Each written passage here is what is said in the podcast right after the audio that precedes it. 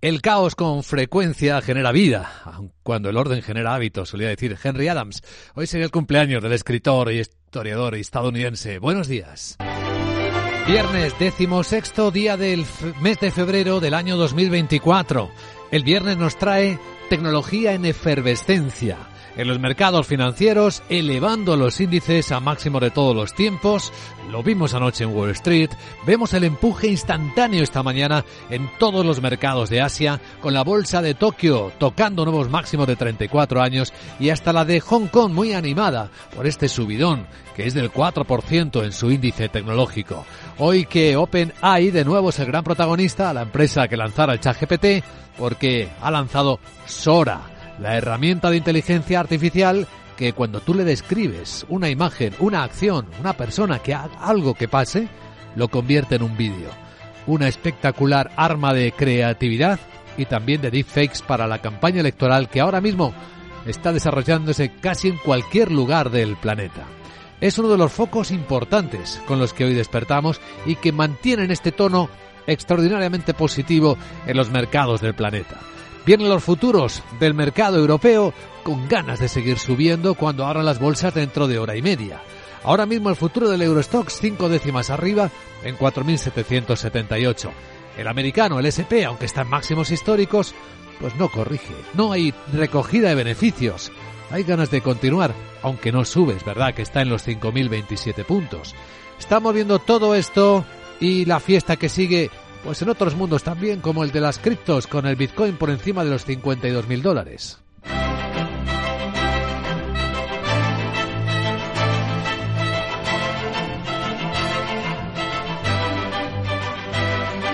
Aunque la fiesta tecnológica contrasta mucho con otros lados de la economía del mundo que están muy lejos de la fiesta y de la celebración. En el lado de Europa tenemos entrevista exclusiva en media hora a las 8 y 17 y 10 en Canarias con la portavoz de la Comisión Europea, Paula Ceballos, para hablar de cómo hay países motores como Alemania que están reduciendo drásticamente sus previsiones de crecimiento económico para este año, con desafíos importantes con la pérdida de impulso de las economías. Además, con las brechas que se están abriendo.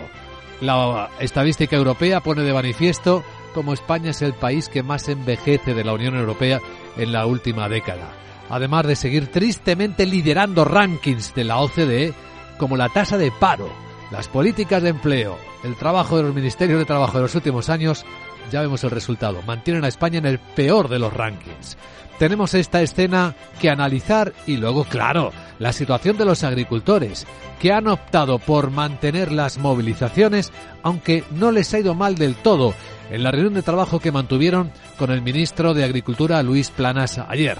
Pero como dice la vicesecretaria general de UPA, Montserrat Cortiñas, hay cosas que dependen del gobierno, pero hay otras cosas que dependen de Bruselas o de las comunidades autónomas. Las comunidades autónomas en este país tienen muchas de las competencias eh, de agricultura, las tienen ellas y en muchos casos no ayudan nada a que las cosas sean más fáciles, con lo cual nosotros seguiremos manifestándonos. Pero sí que ha habido avances en la conversación con el Gobierno, al menos en la tarea nacional. Un plan de 18 puntos entre los que se incluyen pues algunos que vienen reivindicando a los agricultores y que concedía al ministro Luis Planas. Un paquete, como decía yo, muy completo y muy sólido, como siempre, abierto al diálogo y al compromiso, pero un paquete muy sólido de propuestas. Y desde el Gobierno vamos a continuar trabajando efectivamente para responder a esas inquietudes. En el paquete lo veremos en la gran tertulia de la economía, medidas como crear otra agencia de control alimentario, también poner en marcha una vigilancia mayor de las importaciones de productos agroalimentarios, publicar las multas a quienes incumplan Dice que para proteger la reputación de los que cumplen, pero también va a dañar mucho a los que no cumplen. Esto será polémico. Y también dejar en voluntario el cuaderno digital que se había convertido en un quebradero de cabeza para muchos agricultores que a veces ni siquiera tenían cobertura de Internet para atender este requerimiento obligatorio hasta ahora del gobierno. Burocracia que habrá que ir reduciendo, ya sea burocracia de papel o burocracia digital, que también existe.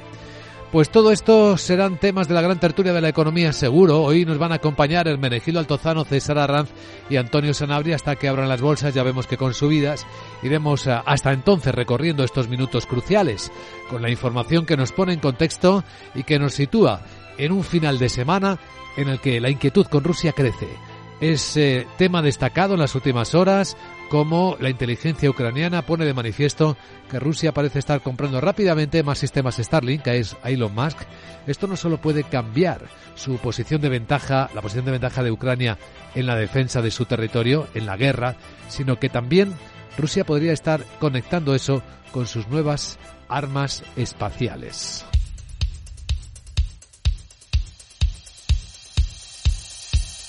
Capital, la Bolsa y la Vida con Luis Vicente Muñoz. Informe de preapertura de mercados en Capital Radio con la información de las pantallas de CMC Market Broker. Vemos despertar un nuevo día con tensión alcista, con las tecnológicas empujando fuerte.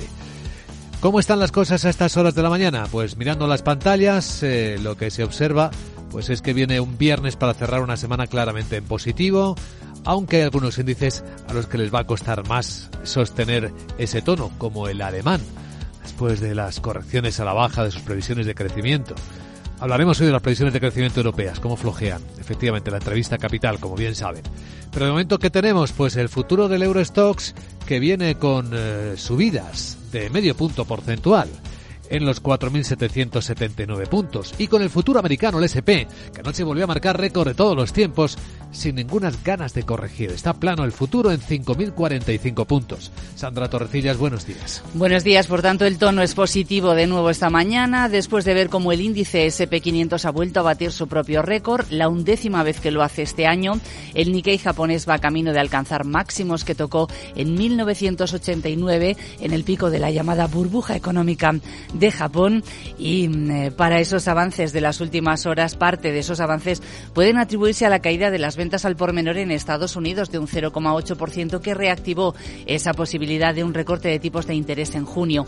Aunque eso sí, el presidente de la Fed de Atlanta, Rafael Bostic, ha echado un poquito, ha frenado un poquito esas expectativas. Dice que se necesita más tiempo para estar listos eh, para recortar los tipos de interés. En Europa, las últimas declaraciones, las que nos acaban de llegar de François Villeroy, eh, presidente del Banco de Francia, miembro del BCE, en una entrevista en un diario belga, dice que no debería retrasarse demasiado el primer recorte de tipos en la zona euro. Este jueves en el Parlamento Europeo, Christine Lagarde insistió en que los cambios van a depender de los datos y teme que el crecimiento de los salarios haga subir la inflación. El crecimiento de los salarios sigue siendo fuerte y se espera que se convierta en un motor cada vez más importante de la dinámica de la inflación en los próximos trimestres. Esto refleja la rigidez de los mercados laborales y de la demanda de los trabajadores de compensaciones por la inflación. Escuchamos también al gobernador del Banco de España, Pablo Hernández de Cos, dice que queda algún tiempo para que el Banco Central baje los tipos que el siguiente movimiento de los tipos de interés va a ser una bajada de tipos de interés. Y esto es un elemento diferencial importante que hay que subrayar. Que es verdad que no estamos siendo explícitos en cuándo se va a producir. Yo creo que queda todavía algo de, tiempo para, para eso, pero que también creo que es muy importante subrayar que el objetivo del Banco Central Europeo es un objetivo del 2% simétrico. Hoy es tercer viernes de mes y por tanto tendremos vencimiento de opciones y de futuros. Entre los protagonistas, Iberdrola y sus dependencias de gobiernos en plural.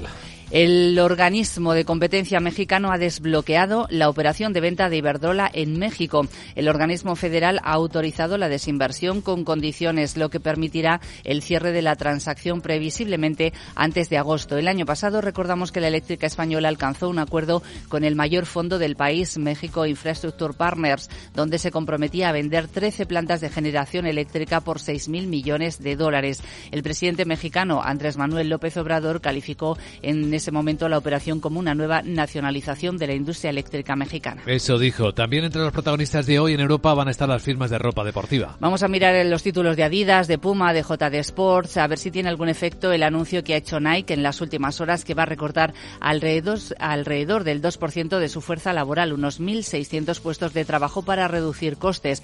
Y es que las firmas de ropa deportiva están advirtiendo de que sus ganancias van a ser más débiles este año porque los consumidores están recortando los gastos gastos no esenciales. ¿Algún protagonista más? Tenemos varios. La aerolínea Norwegian bate previsiones en el cuarto trimestre y prevé alcanzar cifras récord este año. La reaseguradora Swiss Re eleva su beneficio un 580% anual, en línea con lo esperado, y es que se recupera del mal año 2022 cuando tuvo que hacer frente a reclamaciones por el huracán Ian en Florida. La suiza ABB acaba de anunciar la compra del grupo Sim Group para crecer en sistemas de electrificación. Para Fluidra tenemos una recomendación. Berenberg eleva precio objetivo hasta 25 euros por acción y la filial de servicios medioambientales de FCC obtiene un contrato de 420 millones de dólares en Florida y uno más, Prisa ampliará capital en 2 millones para atender conversión de obligaciones subordinadas. Y ahora algunas claves para entender mejor por qué Wall Street cerró anoche con otro máximo histórico en el SP500.